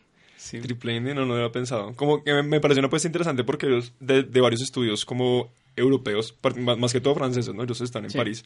Sacan como estos jueguitos que sí son el típico juego indie, ¿no? Como... Pero también sacan como que est- estas propuestas como... Hay como dos o tres estudios que hacen mucho juego japonés europeo, como juego de- como estos JRPGs pero hechos en Europa, Sí, que es sea, una cosa chistosa, no, pero igual, funciona. no creas, esa Es conexión, esa conexión Japón-Francia ha existido Sí, sí, sí. por mucho tiempo. O sea, yo, hay mucho anime francés Sí. y, Sí. y viceversa. o sea, No, y chistoso, hace poquito que estaba viendo, digamos, la historia de los Power Rangers, de, una de, las, de uno de los primeros sitios en donde art- se vio no Power Rangers, sino Super Sentai, Sí. Francia. Sí. en Francia se vio mucho Super Sentai antes de, como que, por mucho tiempo, antes Sí. de Power Rangers, entonces como que sí hay como unas conexiones bien, como bien fuertes. Pero me pareció una, como que una apuesta interesante de este publisher, que es como un publisher pequeño que está como que apostándole como que, a, ¿no? a varias cosas distintas. Sí, entonces, entonces lo que tiene que hacer Colombia, las empresas que tienen que hacer Colombia es eso, es, es ir buscando esas salidas. Montar un publisher. eh, sí, si encuentra un publisher pequeño, genial, eh, eh, pero también la otra cosa que hay que hacer es garantizar una identidad. Que creo que eso es lo que estamos tratando, pero nosotros con Como Glitchy país, Pixel tratamos sí. de garantizar, Sí. no como necesariamente, a la- no como necesariamente una marca país, simplemente Ah, una identidad. Glitchy Pixel es esto. Ujú. O sea, es como, por ejemplo, Paul Robertson, hablando de este artista, tú ves el pixel art de Paul Robertson Y y sabes Lo que es sabes que es reconoces. él. Ajá. Sí, es, es esa identidad que puede ser visual o puede ser de diseño. Algo tienes que destacarte de alguna manera de que esto es Glitchy Pixel y no hay forma de, De que esto sea otra cosa. de que como, esto es otra cosa. ¿qué compañía de indies es así? Super, super Giant. Super Giant Super super- Giant tienen un algo O sea, la la, música, música- pues es Sí. Darren Corp siempre Sí. Sí, La música es clara, el arte es claro. Nunca van a hacer un juego que no sea isométrico. Es muy probable. Sí. Sí, ahorita ra- tienen una identidad. Eh, Tribune Games, que es donde trabaja Paul Robertson. Capybara también. Tiene Capybara Claro. Games, tiene un estilo muy específico de pixel art. Mm. Eh, Way Forward es una- pues no, Ah, ellos no sí. son tanto indie, pero tienen una Pero identidad también. muy clara, que es esta animación 2D a mano con fondos y estructuras en 3D. Sí, o sea, uno ve Shantae, uno ve DuckTales, Sí, total. es, es ellos. Y creo que eso es súper importante. Y eso se obtiene con tiempo. Sí, es verdad. Eso no hay otra manera. Por eso Glitchy Pixel lleva desde el Mm. 2010 haciendo cosas, así sean jams, lo que sea. La idea es, hey, estas cosas son Glitchy Pixel. y, y muchas cosas son gratis también, porque eso es PR. Ese es el PR nuestro Sí, indie. O sí. sea, un juego gratis. Vea, jueguelo, explórelo. Esto es lo, esto es lo que hacemos. Eh, creo que eso es lo que tiene que hacer Colombia ahora. Todas las empresas, porque en Colombia no hay empresa AAA. Ninguna. Pues la única que ha trabajado con AAA pues fue a- no, pues, Immersion, Efecto Studio. Immersion fue que- triple A, pero Efecto Studio no la considero triple A, la considero más bien triple indie. Pues, pero digamos, eh, Ark Survival es un juego AAA y ellos fueron como que una maquila de, Ellos, de este ellos, estudio. Sí. ellos crearon el arte y crearon el diseño de la isla. Sí, la, la estructura de la isla y el arte. Eh, eso fue muy bueno para ellos porque Sí, se despegaron un montón. Claro. despegaron harto con eso. Y, y ojalá, lo bueno es que siguen ahí. Mm. Sí, eh, eso, es lo, eso es lo importante, lo que les decía. No tanto que se hagan empresas, sino que se mantengan. O sea, si sea una persona haciendo una vaina y tiene un trabajo por la mañana y hace juegos por la tarde, lo importante es que exista y se mantenga, que, que pueda sostener su negocio o su hobby. Sí, porque, por ejemplo, yo personalmente no hago distinciones entre, entre lo que es un juego hobby y un juego como negocio. Sí, para mí, en Colombia, por lo menos para la idea de la industria colombiana, es válido ambos. Son igual de importantes. Los dos deberían existir porque lo importante es que se hagan juegos y siempre y cuando se hagan juegos va a haber una comunidad y siempre va a haber una comunidad van a pasar cosas como este este podcast por ejemplo y, y eso es importante es importante que las cosas se muevan porque pasar de ese de ese proceso de consumidor a, a productor no como que dejar de consumir tanto y empezar a crear. Eso me parece importante. Y cómo se crea con estabilidad es que se mantenga la cosa. Entonces si usted decide hacer juegos sea hobby o sea serio ojalá permanezca, o sea, no sea que a los dos años se aburra y dice, ah, no, yo no vuelvo a hacer nada, es como, "Ah, es que mal porque se nos va una persona que estaba haciendo cosas. Eso, eso, eso les iba a preguntar, porque digamos que los desarrolladores jóvenes a veces tienen como muchos problemas que se rinden muy rápido porque ven que el juego no tiene como, no está sucediendo, no está pasando. ¿A ustedes nunca les pasó eso como un momento en el que se ahogaron y, y- y dijeron como no, o sea, hasta acá paramos y ya no quiero más hacer esto? No, yo creo que no. Pero no, a mí nunca ha pasado. Pues lo que te decíamos la otra vez, como que hay veces como que nos estancamos en esta idea, entonces dijimos como, hagamos otro game jam. o sea, es como nuestra forma de salir de la rutina. sí, nosotros como que esa es como nuestra manera, pero sí, todo el mundo tiene que encontrar una forma de sacudirse de eso. Es- o sea, yo lo he visto. O sea, vamos a hacer un juego, sí, pasa, que no sí. sé qué, hagamos, vea la idea, que no sé qué, tan, tan, tan. Pasan dos semanas y se dan cuenta de que hay que trabajar. Y es Sí. como, Que no es tan "Ah, fácil". ya me da pre- no es tan fácil, es aburrido. O sea, Hay Eso muchas es- cosas o sea, hay aburridas. cosas aburridas. O sea, yo, Sí. por ejemplo, yo personalmente detesto y odio y absolutamente desprecio hacer menús. Es lo más aburrido para mí. es súper aburrido programarlos, Pero colocarlos, ponerlos, pero pues alguien tiene que hacerlos y no, y no pueden quedar feos, tienen que quedar bien. Sí. Lo chistoso es que, pues yo traba, yo, yo trabajaba en Efecto, yo trabajaba en Brains, yo trabajaba en Jojo Games, que es una empresa internacional, yo trabajaba en muchas empresas y a mí siempre me ponen a hacer interfaz. Aparentemente me va bien en, en- en programar y diseñar interfaces. Sí, como que no me va mal entonces como, bueno, yo, yo las hago, sí. Y eh, eso me ha cogido mucha pericia para hacer interfaces chéveres, pero el caso es que... mm, eso pasa, es un trabajo en el fondo. Sí, y la gente tiene que entender que si te vas a dedicar a esto, van a haber cosas aburridas y uno tiene que, que pelear eso, ¿no? Es un, Sí, un sí. problema de motivación, no sé. Es más problema de motivación, sí. Eh, es que yo creo que si tú no tienes pasión como en esta industria, o sea, yo creo que te estancas y pasa eso, como que dices, no, esto no da plata, entonces como que... Y haces la otra. O sea, si tú quieres ganar plata, no seas desarrollador de videojuegos. Sí, yo, yo, yo, yo estoy en un una cosa que enseña videojuegos que se llama Game Up. Y ahí es como un bootcamp de tres meses para hacer videojuegos, o sea, desde cero. O sea, como vamos a aprender a diseñar, a programar, a, a todo esto y crear un pequeño prototipo estable, como y yo siempre les digo, si usted quiere ganar plata, o sea, yo de programador, ahí, ahí, ahí, o sea, yo me puedo ir a, a estas empresas de aquí en Colombia, es, esa industria para que sí es muy fuerte, la de desarrollo de software empresarial es increíblemente fuerte y tiene multinacionales y esta sí tiene Sí. pe- competencia en Latinoamérica y todo, y ahí uno gana muy buena plata. O sea, uno consigue un trabajo de desarrollador junior como a, a tres palos y, y uno es como, ¿en serio? Sí, ahí. Sí, y, y- y en esta industria tres palos es la gloria. Entonces, Sí, entonces yo sí les digo, o sea, esto no es para ganar plata. Por eso, por eso hay gente, esa es otra forma de combatirlo. Hay gente que lo quiere volver negocio y dice, no quiere ese negocio. Yo digo, bueno, está bien, no lo haga negocio, pero hágalo hobby por lo menos. Cree estos proyectos y uno nunca sabe, a lo mejor algo increíble sale y le sale algo Sí, chévere que, que coge impacto. Sí. Sí. O sea, a- hay gente que lo considera como una derrota. A mí no me parece para nada una derrota ser de, video- de crear videojuegos. Hágale, qué chévere. Sí. Qué divertido tener tiempo para hacer algo así y uno nunca sabe, a lo mejor algo increíble hace que coge fuerza. Mm. Sí, es como este hobbyista serio. Sí, no, no es como el hobbyista de hago esto como llenar crucigramas, sino, Estoy lleno de crucigramas. Sí, por, amor al sino- arte. sino más Sí, bien ve, eso, sí, exacto, sí. ve y participa en el concurso de crucigramas, o sea, que los hay. Hay Oh, concursos de, crucigra- de Sí, hay crucigramas. concursos de crucigramas. Wow. O sea, como que les bota un crucigrama y es hágalo en tanto tiempo, que lo llene. Sí, es como eso. Sí, como pasar de esto a esto Qué es bien. como. Sí, es como. como como llevarlo un poquito más arriba, no, no simplemente hacerlo, sino exacto, amor al arte y, Sí. y, y querer hacerlo y crear algo interesante. Y al final, Eh, muchos de sus proyectos también son en sus tiempos libres, ¿no? Que también es un sacrificio que ustedes... Claro, Sí. es un sacrificio. O sea, por eso es que hablamos de pasión. O sea, yo sé que mucha gente abusa de esa palabra de pasión porque yo sé que muchas empresas de muchos lados la usan para aprovecharse de la gente. Mm. Como tu pasión de videojuegos y van y te, y te hacen des- te ponen de esclavo a trabajar en, en- de Sí, te noche pasa. y Sí. trabajar en festivos y ya no tienes. Navidad, hacer interfaces. Mentiras.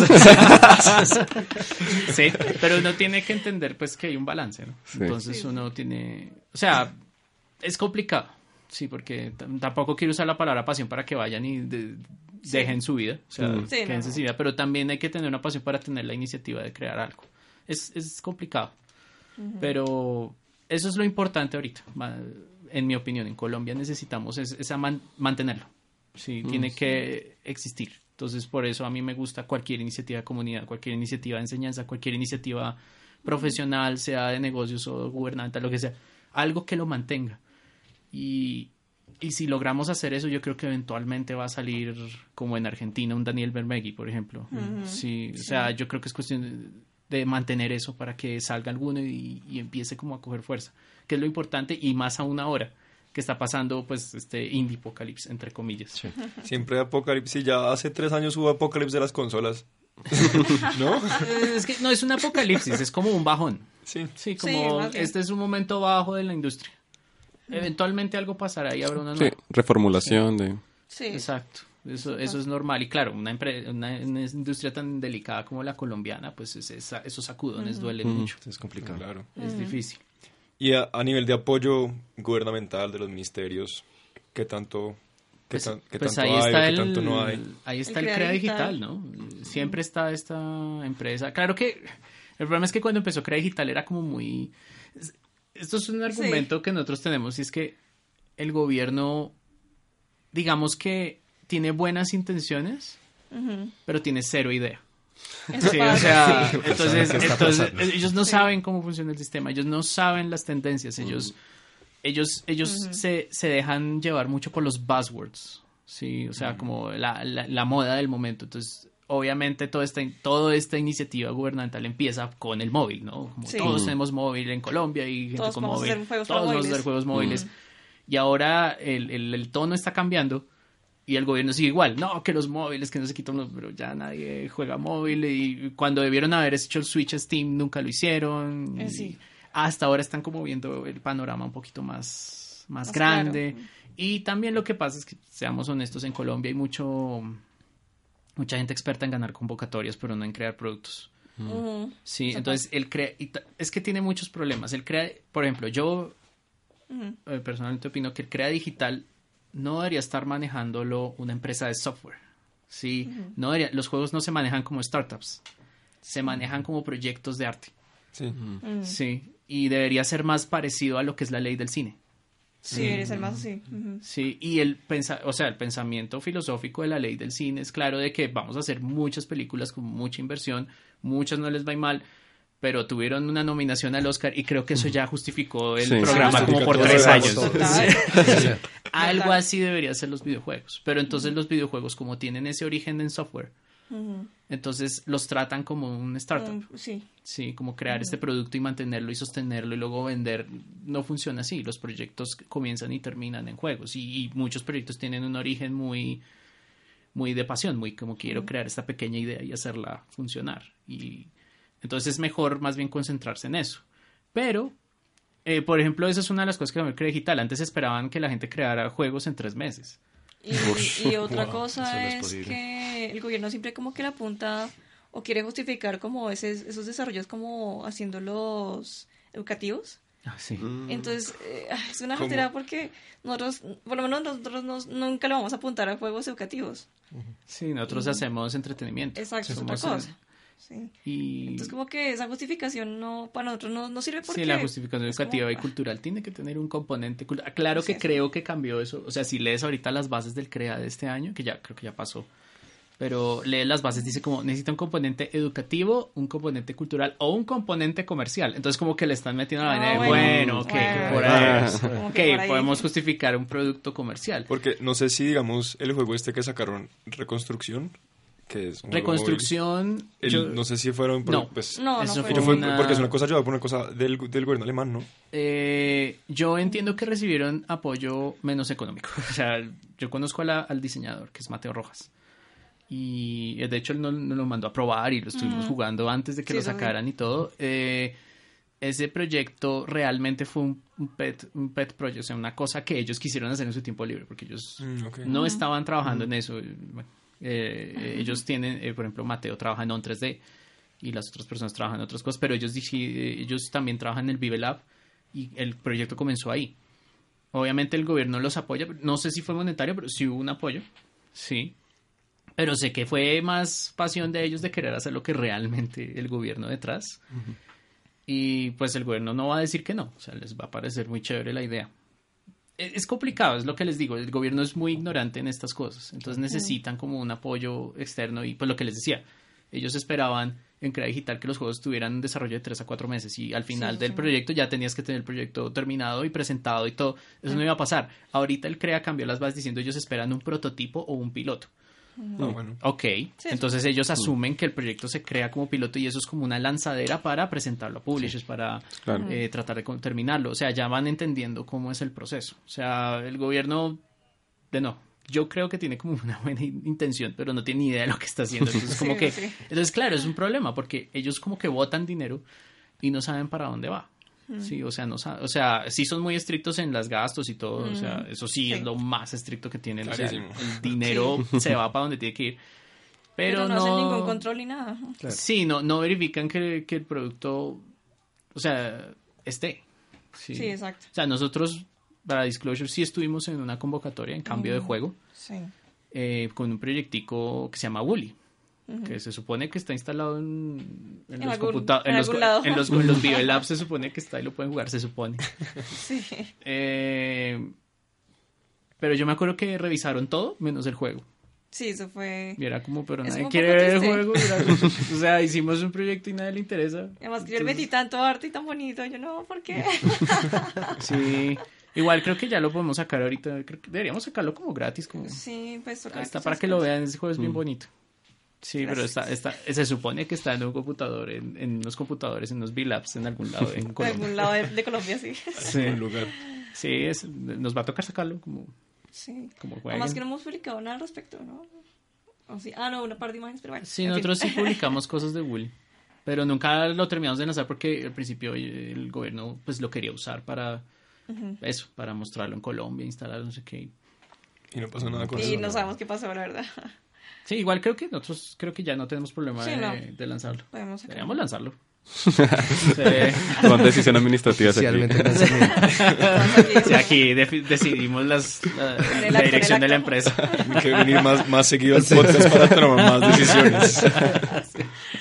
Un cafecito yo creo que... Ah. Sí, igual, ¿qué más les contamos del gobierno? O sea, yo creo que si, si alguien quiere crear un proyecto, pues aprovechen. O sea, ahí está, ahí están las inversiones y pues les acabamos de decir que hay gente que es experta en convocatorias, entonces por lo menos quítenle la plata de esa gente y más bien cójanlo ustedes y hagan un proyecto chévere. Sí, o sea, Sí. Porque igual esa plata siempre está. Entonces todos estamos esperando años. que haya la convocatoria para podcast de videojuegos. Ya está bueno. montado. Sí, a ver, el-. Sí, porque el CREA digital es para animaciones, o sea, pilotos, eh, videojuegos, eh, libros interactivos y, ¿Qué es lo otro? y creo que series. ¿O cortos? Sí. ¿No era lo otro? Ah, cortos. Cortos animados. Sí, creo. cortos animados, series animadas, libros interactivos y Sí. videojuegos. Pero sí, o sea, aprovechen, para eso están. Aunque creo que este año ya pasó, pero pues esas las hacen todos los años. Sí, y, todos los años. y el monto es... O sea, por ejemplo, esa es una oportunidad excelente para uno como alguien pequeño. Vea, vamos a crear este proyecto y de nuevo, uno nunca sabe, a lo mejor algo interesante sale. Eh, creo que dentro de las, de las bases eh, cambió el tiempo de creación de empresa. Ah, sí, tienen porque que tener una empresa siete constituida. meses y ahorita es como un año. Un año. Un Entonces, si Una quieren empresa que ya participar... lleva un año Exacto. Entonces, si quieren presentar un proyecto, tienen que hacer la empresa ya. Ya. Sí, sí, sí, Ya sí. sabemos. Nicolás, vaya, abierto. haga los papeles de la empresa, por favor. Créela. Más que un gamer, empresa de videojuegos ahora. Más que un gamer SAS. Sí, nosotros no alcanzamos a entrar precisamente este año por eso. Les Por pensábamos entrar más que todo porque nos insistieron. Sí, como que entren, aprovechen la plata. Sí, pero no alcanzamos, entonces bueno. Para otra, otra oportunidad será. Pues igual sí. participar en seguro hay otras convocatorias y a nivel digamos internacional eh, Pues sí, es- ahí lo que quieras. Ah, sí, sí, soy un montón. Ah, hay aceleradoras, hay premios independientes. Está, pues, el, el premio máximo en videojuegos es. um, ¿Cómo se llama? ¿El ayer? El IGF, eso. Ay, El. Independent Game Festival. No sé, se me, se me fue la, Ah, sí, la paloma. El IGF es como el Sundance o el Cannes de, de videojuegos independientes. Y si uno, la sola nominación ahí sería. No, ya. Ya la. Sí. Claro que ese premio es más de prestigio que otra cosa. No es un éxito comercial. Hay juegos indies supremamente exitosos que no están en el IGF. Eso es cierto. ¿Qué más eventos hay así? Hay aceleradoras. Hay una muy bonita que esa sería, esa sería llama Stugan. Stugan es como una cosa que hacen en Suecia, que es como una cabaña gigantesca de madera en medio de la nada y aceptan Sí. solamente producciones independientes de dos a, de dos a una, dos o tres personas. Eh, y tienen como un mes de mentoría. Eh, no tiene, que lo chévere de esta es que no hay nada de... Eh, porque muchas mentorías de estas pues piden eh, equidad o piden como acciones o piden como ser parte de la empresa o algo piden. Esta es rara porque no pide nada. Mm. Sí, es como vaya y se va a una cabaña súper hermosa y se queda ahí y la hacen anualmente y reciben a gente de todo el mundo. Mm, nunca sabe aplicar a ese tipo de cosas. O sea, uno tiene que estar como todo el tiempo Hay, hay, cosas. hay otra de, de Square Enix, ¿te acuerdas? Que es como esta aceleradora. Ah, el Collective. Sí, el Collective. Sí, Square Enix Collective es como una especie de pre-Kickstarter. Sí, más o menos. Sí, pre-Kickstarter es... ah, Sí, como que ellos... como que ellos ponen proyectos aprobados Sí. por ellos y la gente vota si les parece un buen proyecto o no. Y los proyectos ganadores de, de... Eso lo hacen como cada seis meses, creo, algo así. Sí, algo así. Como que los pasan a Kickstarter. Y en Kickstarter pues hacen como el proceso. Entonces como, eh, los, como que Square Enix los apoya. También pueden ir a Kickstarter directamente. Claro que habría que tener un amigo en Estados Unidos o algo así. Pues sí, para que o te digamos, apoyen con eso. no han pensado, o pues, bueno, de, no sé, usar una plataforma como Patreon para hacer como esas financiaciones como a largo plazo, que no son como el totazo del dinero de Kickstarter de las metas, sino como Claro. nosotros estamos haciendo videojuegos, estamos como que trabajando en y- Hay gente que hace Patreon. Sí, Eh, como poner esas metas como de un mes, como no, pues al menos necesitamos 300 dólares para pagar el café. Entonces, lo que sea. No, pues eh, hay, Sí, yo he visto es unos un- muy chistosos que es como 100 dólares de no sé qué, no sé qué, y como 50 dólares café. Es como, ah. Ah, sí, sí, yo he visto eso. Entonces, eh, ese, como ese, ¿no han pensado ustedes como, es, como meterse en ese tipo de modelos? Hay veces como para financiar algunos de sus proyectos o... Pues uno nunca sabe, eso podría funcionar. Sí, la verdad, pues como que... O sea, ves como que uno no cae en cuenta de cosas. Mm. O sea, están ahí y uno es como, ay, ¿verdad? Lo que, lo que pasa es que, pues, desde el lanzamiento de Poltergeist, pues, al juego le ha ido relativamente bien. Entonces, como que hemos estado es, viviendo de, de las regalías. De las regalías. Ay, creo que hasta ahora, ahora sí ya está Sí, llegando ya como está. a- Está llegando Ya es hora del. Patreon. Sí, o sea, ahorita llegó como, como, creo que el último fue como 50 euros. Es como, ah, bueno. Pero, pues, el juego le fue bien porque, pues, durante estos dos años Nos dio... nos ha dado perfecto, Bien, sin ningún problema. Pero sí, o sea, me parece perfectamente válido aprovechar eso. Nosotros para cuando lanzamos Poltergeist hicimos un Indiegogo. Sí. Y le fue súper mal. Sí, eso fue fue muy mal. Eh, recibió mil dólares y como era todo nada, entonces nada. Sí. Fue como, bueno, ahora hagámoslo todo a nuestra cuenta. Sí, entonces claro, no, nos tocó pues a mano. Pero Sí. pues, pues obviamente uno tiene que aprovechar todas esas oportunidades. Uno nunca sabe qué puede funcionar. Y lo que pasa es que esta vaina en, en- en los videojuegos es... La experiencia es algo que se tiene cuando ya no se necesita. O sea... Por ejemplo, en nuestra época, cuando promocionamos Poltergeist, pues mandamos como a 200 youtubers videos y, y demos del juego. Y hizo harto video. De hecho, a mí me sorprende la cantidad de videos que se hicieron Muy hartísimos. de, de poltergeist, de gameplays, de reviews, de cosas, pues chévere. Genera este conocimiento de que poltergeist existe. Eh, le fue mucho mejor en Play que en, que en Que en Steam. Steam. En Play, no en. Play es todo Curioso. popular. Que no fuera a creer, sí. en Play le fue re bien. Pues para hacer un juego indie como casi sin promoción. Porque nuestra promoción fue esa y otros 200 a, a- a- a Como como Twitter sitios y web eso. y Twitter y cosas y Facebook y ya. No, no hicimos como más. Pero quién sabe si esa recomendación sirva ahora. O sea, tú hablabas de Sí. youtubers. Ahorita los youtubers están también como en un YouTube apocalipsis. Sí, sí. Adpocalypse. el. Apocalypse. Les gustaba poner apocalypse a todo. Sí. Pero entonces ellos, entonces como que ahora ser youtuber no es tan buena idea. Entonces, tal vez para la gente que hace juegos, tal vez no es buena idea poner los juegos ahí, o sea, como promocionarse. Tal vez ya no es el canal adecuado. Es Sí, por eso es difícil. A menos de que uno llegue como a estos influenciadores grandes, tipo Jim Sterling, o sea, pues, eh, Markiplier, pues como que Sí. estos game players que ya están como Claro. establecidos, que ganan plata ya no solo por YouTube, sino que ya, ¿no? Sí, ya, que, cierto. ya casi que son una empresa y una marca, pues bueno. Sí, Total. nosotros Yo- tuvimos la fortuna de tener dos youtubers duros. Uno para, para Greenlight, que fue Jesse Cox, se llamaba. mm. Nos salió un video de él hablando de voten por este juego y cómprenlo. Y pues, eso- me Ah. acuerdo Claro, que uno ve no la- subió. en, el- en Sí, las fotos el- de Greenlight, uno ve el pico ahí. Pico. Es como, uy, ¿qué pasó aquí? ¿Qué pasó? Y es por ese por ese lado está eso y, y me acuerdo que uno español se llamaba Ah, iTown, sí. Gameplay Sí. y el man Ah, bueno, sí, sé eh, jugó es. el juego y como 500 mil vistas y obviamente uno ve el pico Claro. Pero ahorita eso ya no ya no es tanto Ya ya, no me he dado cuenta de que sí hay pico en vistas del youtuber pero no hay necesariamente un pico en ventas o sea No se traduce. no se- no, ya no necesariamente. En esa época sí, es que todo cambia. Sí, Entonces cuando, cuando a mí me, cuando la gente pide consejos de marketing, y todo, pues la idea es mire el- la situación ahora, mire juegos recientes que les haya ido, ve qué cosas han hecho. Porque no hay de otra ahorita.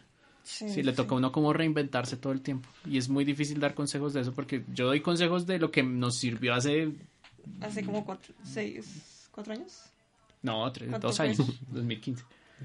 Ah, sí, sí, dos años. Hace dos años, pero dos Sí, años en marketing es una eternidad.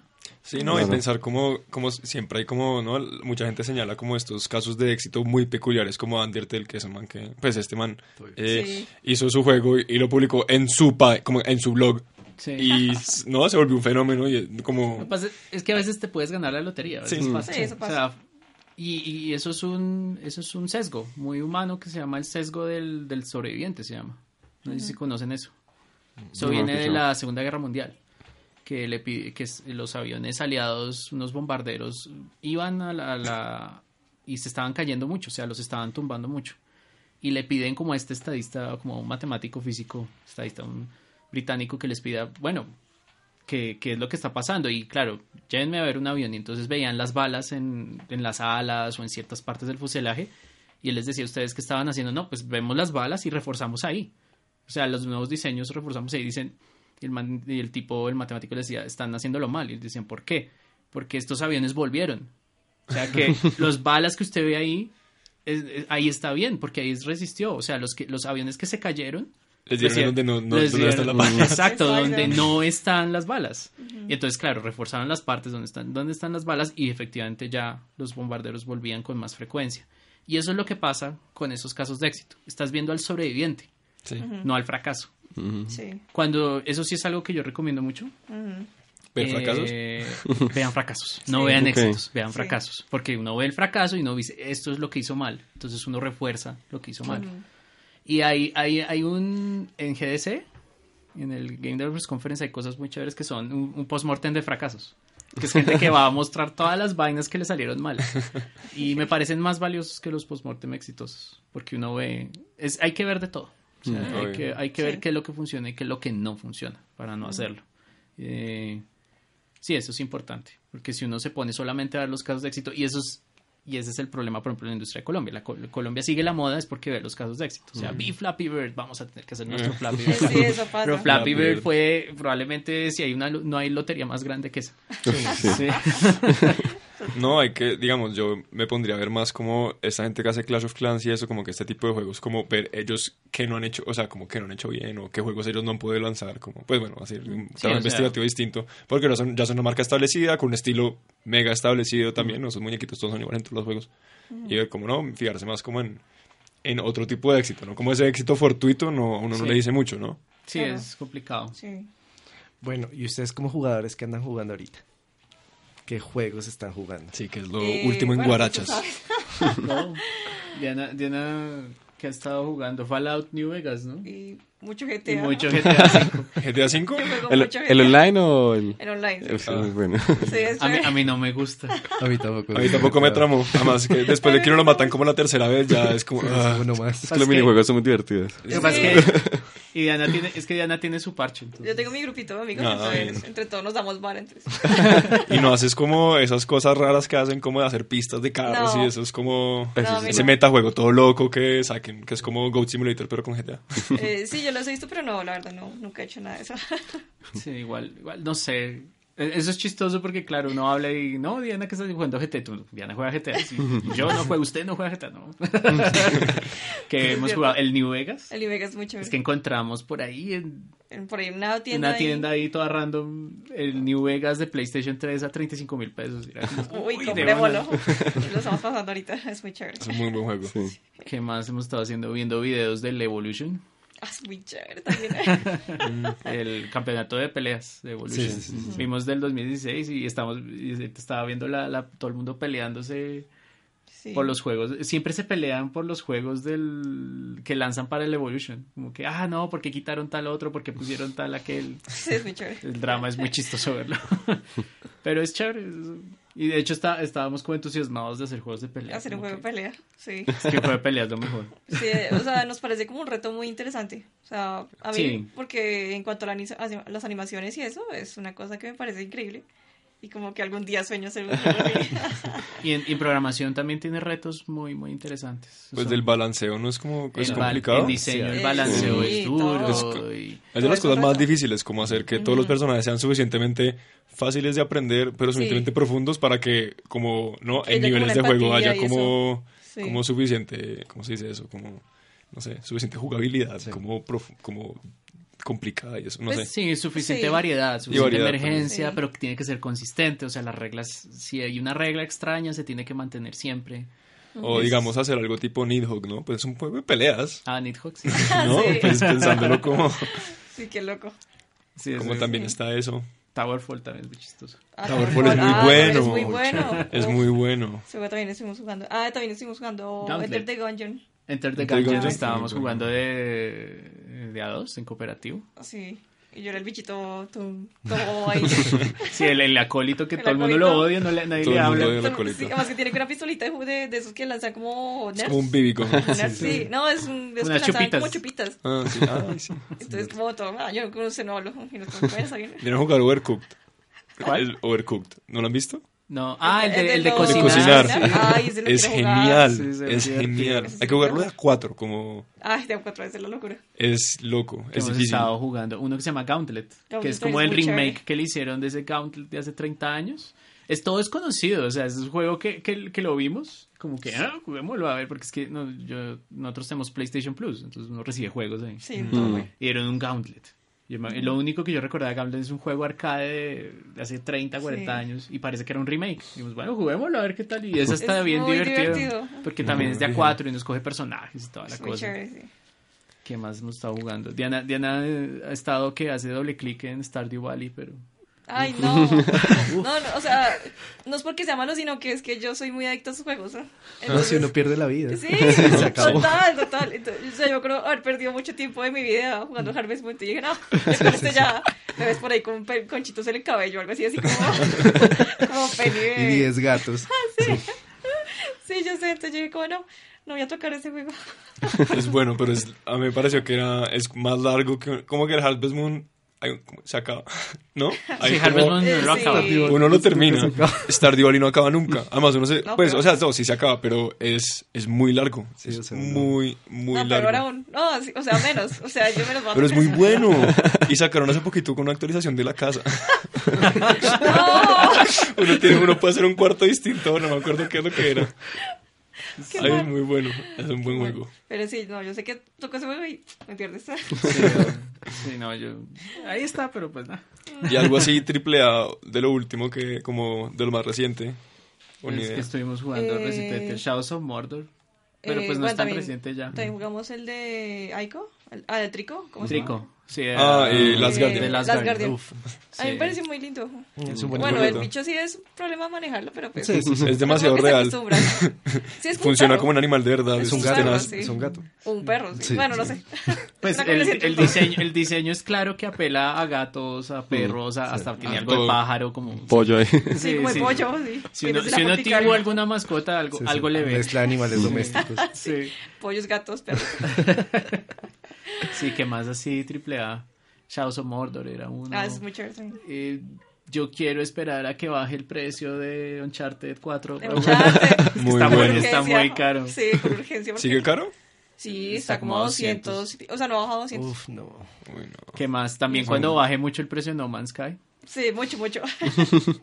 Porque, pobre No Man's Sky, porque No Man's Sky... Yo se lo puedo prestar. Lo tengo en, lo tengo en físico. Y no, y no lo juego. Porque me después de que salió la actu- la actualización del Survival y todo eso, jugué otra vez. ¿No te gustó? Y uno, Survival en difícil, es muy difícil. o sea, es, es como cuando, es como cuando, pues el que parece como esa forma de hacer juegos difíciles, como de forma chimba, es como no vamos a hacer mecánicas ni, ni van a ser más varias, sino súbale la vida al malo. Ay, que quite más vida. Sí, es como, no. esponja, sí. Muy- Entonces es como uno, uno sale de la navecita y se muere como a los siete pasos porque ya uno sale en el planeta que es caliente, que todo se va a morir, todo es hostil. No, es Muy horrible. chistoso. Sí, o sea, eh, por ejemplo, No Man's Sky es un muy buen ejemplo de cuando puede, cuando demasiado marketing puede hacerle daño a un juego. Uy, sí. Sí, eso Porque pasa. yo creo que si ese juego sale sin ninguna, sin, sin el hype que tuvo, sin ido nada, mejor. Sí. Uno dice es un buen mejor". juego Sí. y es un juego muy interesante con una idea, pero como todo el mundo, como le ven- vendieron el cielo y la tierra, Literalmente. entonces Sí. El el cielo universo entero. vendieron la galaxia, entonces pues es difícil. Eh, ¿Qué más juegos así interesado?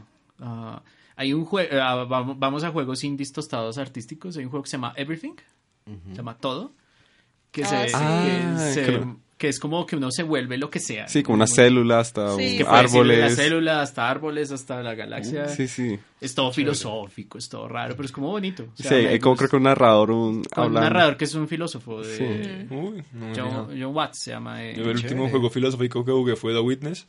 Que, es, que es filosófico cuando uno juega más allá de los de los puzzles, ¿no? es hay como hay unas escenas de una película de una película rusa que yo una vez me vi para una clase de, de cine que es de un man que lleva una vela, está llevando una vela por una piscina vacía y se le apaga la vela y se devuelve. No es Uy, es todo eso. un video. Hay que llegar muy, o sea, uno como que el juego tiene uno prende como esas lucecitas para ir a la mitad. Pero uno puede como descubrir otras cosas para ir Sí. como un subterráneo. y, No, eso es un video. No. Igual No, pues, Witness no. es como que los pasos son muy bien pensados. Sí, son como Sí, muy sí. interesantes por sí solos. Sí, hay buena progresión de dificultad. Mm. Aunque hay unos que sí son como. Necesito como tra- hacer trampa ya. Por favor. Después, como de YouTube dos horas de tratar en uno, es como. YouTube, YouTube. sí, como YouTube, ¿cómo se? Sí, literal. Sí. ¿Qué más juegos así raros? Um, ¿Qué vas No. Pues eh, yo quiero jugar Old Boy, por ejemplo. Es bueno. Ah, Se- sí. Se ve sí, re lindo ese juego. Además de que ahí hay un ejemplo, ¿no? 10 años, 9 años dándole a hacer Sí. un juego. sí. Porque ese era contemporáneo de Fez. Mm, O sea, me acuerdo Sí. que en esa época se hablaba de Fez y de Old Boy. Sí. Uy, que no espero jugar Fez, no espero jugar Old Boy. Y salió Fez y, Después de mucho. y, y Old Boy.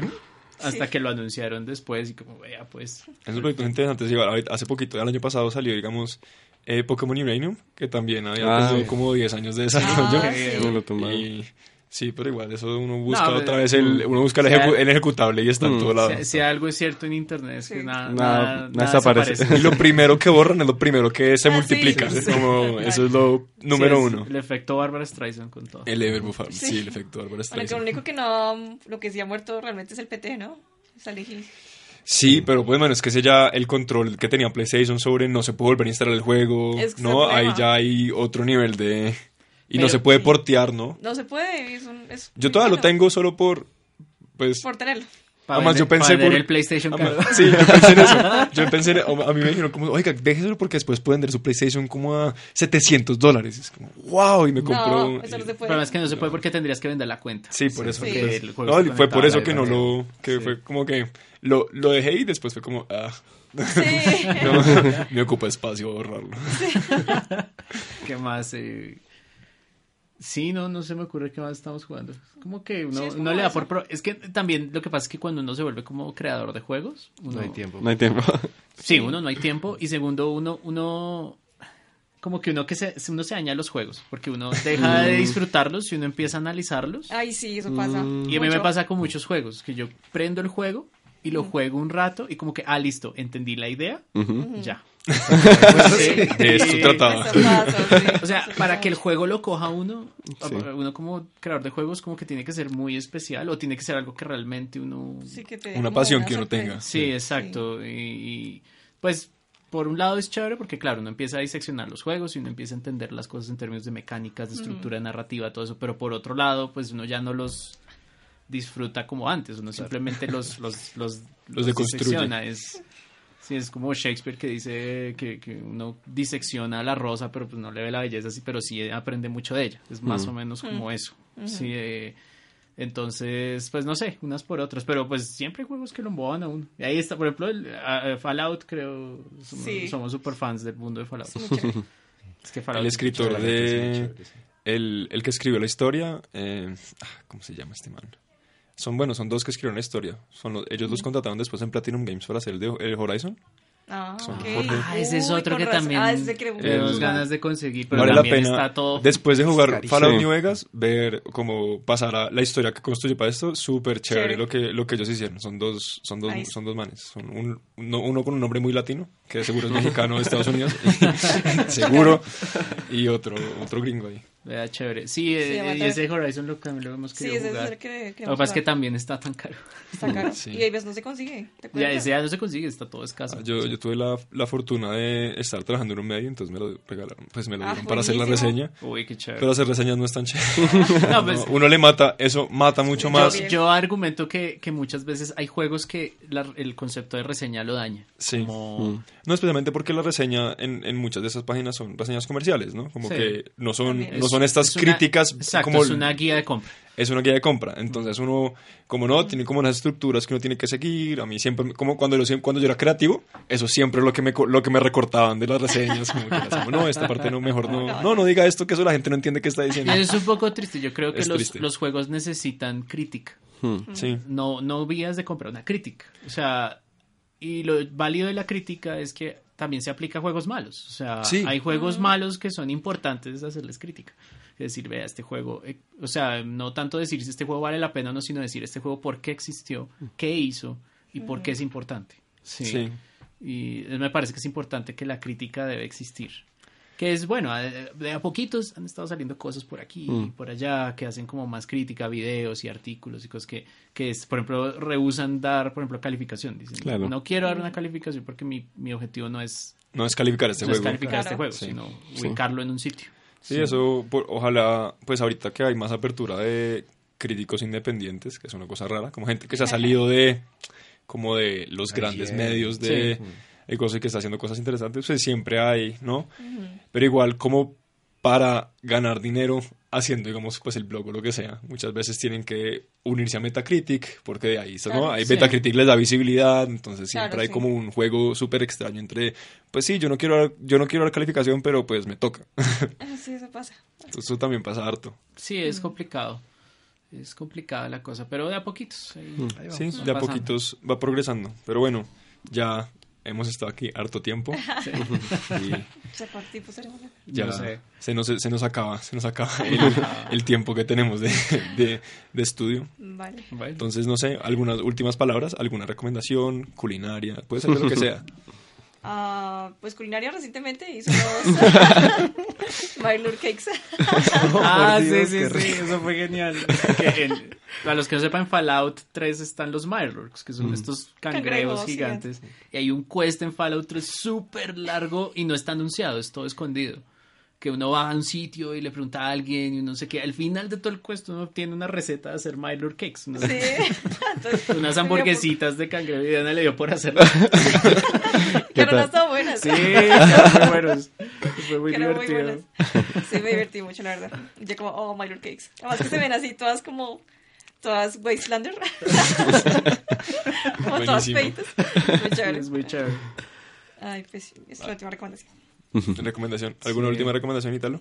Pues no sé, a ver, acerca de esto de hacer juegos, pues hagan juegos, ¿no? Mm. ¿Cómo, ¿Cómo se vuelve uno bueno con esta, en esta vaina? Es haciendo, Haciendo, juegos. haciendo y fallando. Haciendo y fallando, porque es que esto tiene mucho de, de artesanía. O sea, es un arte, es una artesanía. Claro. A mí me gusta decir que es alquimia, porque es una Mm. mezcla entre arte y ciencia. Sí. Y la alquimia logró volverse química a punta de intentar y fallar y tratar Ah. de encontrar leyes para uno mismo. Y eso es lo que hay que hacer, hay que hacer juegos, porque uno no puede llegar y decir... um, es que es difícil, ¿no? Porque uno... Mm. O sea, uno siempre ve al joven diciendo, quiero hacer el Call of Duty Sí, MMORPG RTS con DLC, con no sé qué. No, no, no, primero hago un Tetris y luego hablamos. ¿Se han visto el meme ese que es como, quieres hacer un, un MMORPG, que como tu primer juego? No, es como que no lo hagas, no intentes, no entres por Sí, ahí. es como, como dos decisiones, como quiero hacer esto, no, ve por aquí. Ah, sí. Es muy chistoso. Sí, entonces hay que hacer y, y si uno quiere encontrar la pasión a esto hay que hacer y entre más haga uno, más va descubriendo qué es lo que quiere Sí. uno y a uno para dónde quiere llevar eso y eso que hablábamos de identidad es que así es como se descubre también, porque uno no sabe bien qué es lo que quiere, ¿no? Entonces uno va aprendiendo qué es lo que quiere, qué es lo que quiere crear y se hace creando. Entonces, nada, hagan juegos. ¿Algunas últimas palabras, Juan José? Ah, no, pues quiero agradecer a los invitados. En verdad ha sido una charla muy chévere. Muchas gracias. Sí, Y creo que hemos aprendido mucho y reído bastante. Sí, gracias a todos por venir. Y, y gracias sobre Vale. todo por los consejos para, la, para las Ah, personas no, que muchas gracias, de verdad. escuchan este podcast. Gracias a ustedes por invitarme. Sí. No, los volveremos a invitar, estoy seguro. Pero hablar sí, de algún dale. tema. Sí. Quedan muchas cosas por discutir. y Siempre quedan más cosas por hablar. Sí, eso es cierto. Bueno, entonces no siendo más. Esto fue el episodio número 5 de Más que un Gamer. Pueden encontrarnos en iBox y podcast en iTunes buscando Más que un Gamer. Eh, por favor, síganos en Twitter, en arroba MQUG Podcast y en nuestra página de fan de Facebook, también MQUG Podcast. Y estén atentos de, nuestras siguientes, de nuestros siguientes episodios. Eh, no olviden comentar, likear y compartir. Sus Eh. comentarios y críticas son importantes para que mejoremos. Vale, yo me meto rápidamente. Eh, Dale. Arroba glitchypixel. Eh, Twitter y www.glitchypixel.com.co pueden ver nuestra página web con todos los juegos que hemos hecho y hay gratis allá. Jueguen por Poltergeist. Y la- el Twitter de. Diana es arroba Okuroi. Ella también publica Con muchos con K, Okuroi con K y ella publica mucho la imagen. Sí, yo publiqué como de lo que hacemos. cosas. En la, en, la, en la descripción del podcast vamos a poner los, los, pues, los vínculos y los, arro- los, Twitter tag. ¿Cómo se llaman esos? Twitter. Los hashtags. No, los Twitter handles. Entonces, no siendo más, gracias por venir. Vale, muchas gracias a ustedes. Gracias. Chao.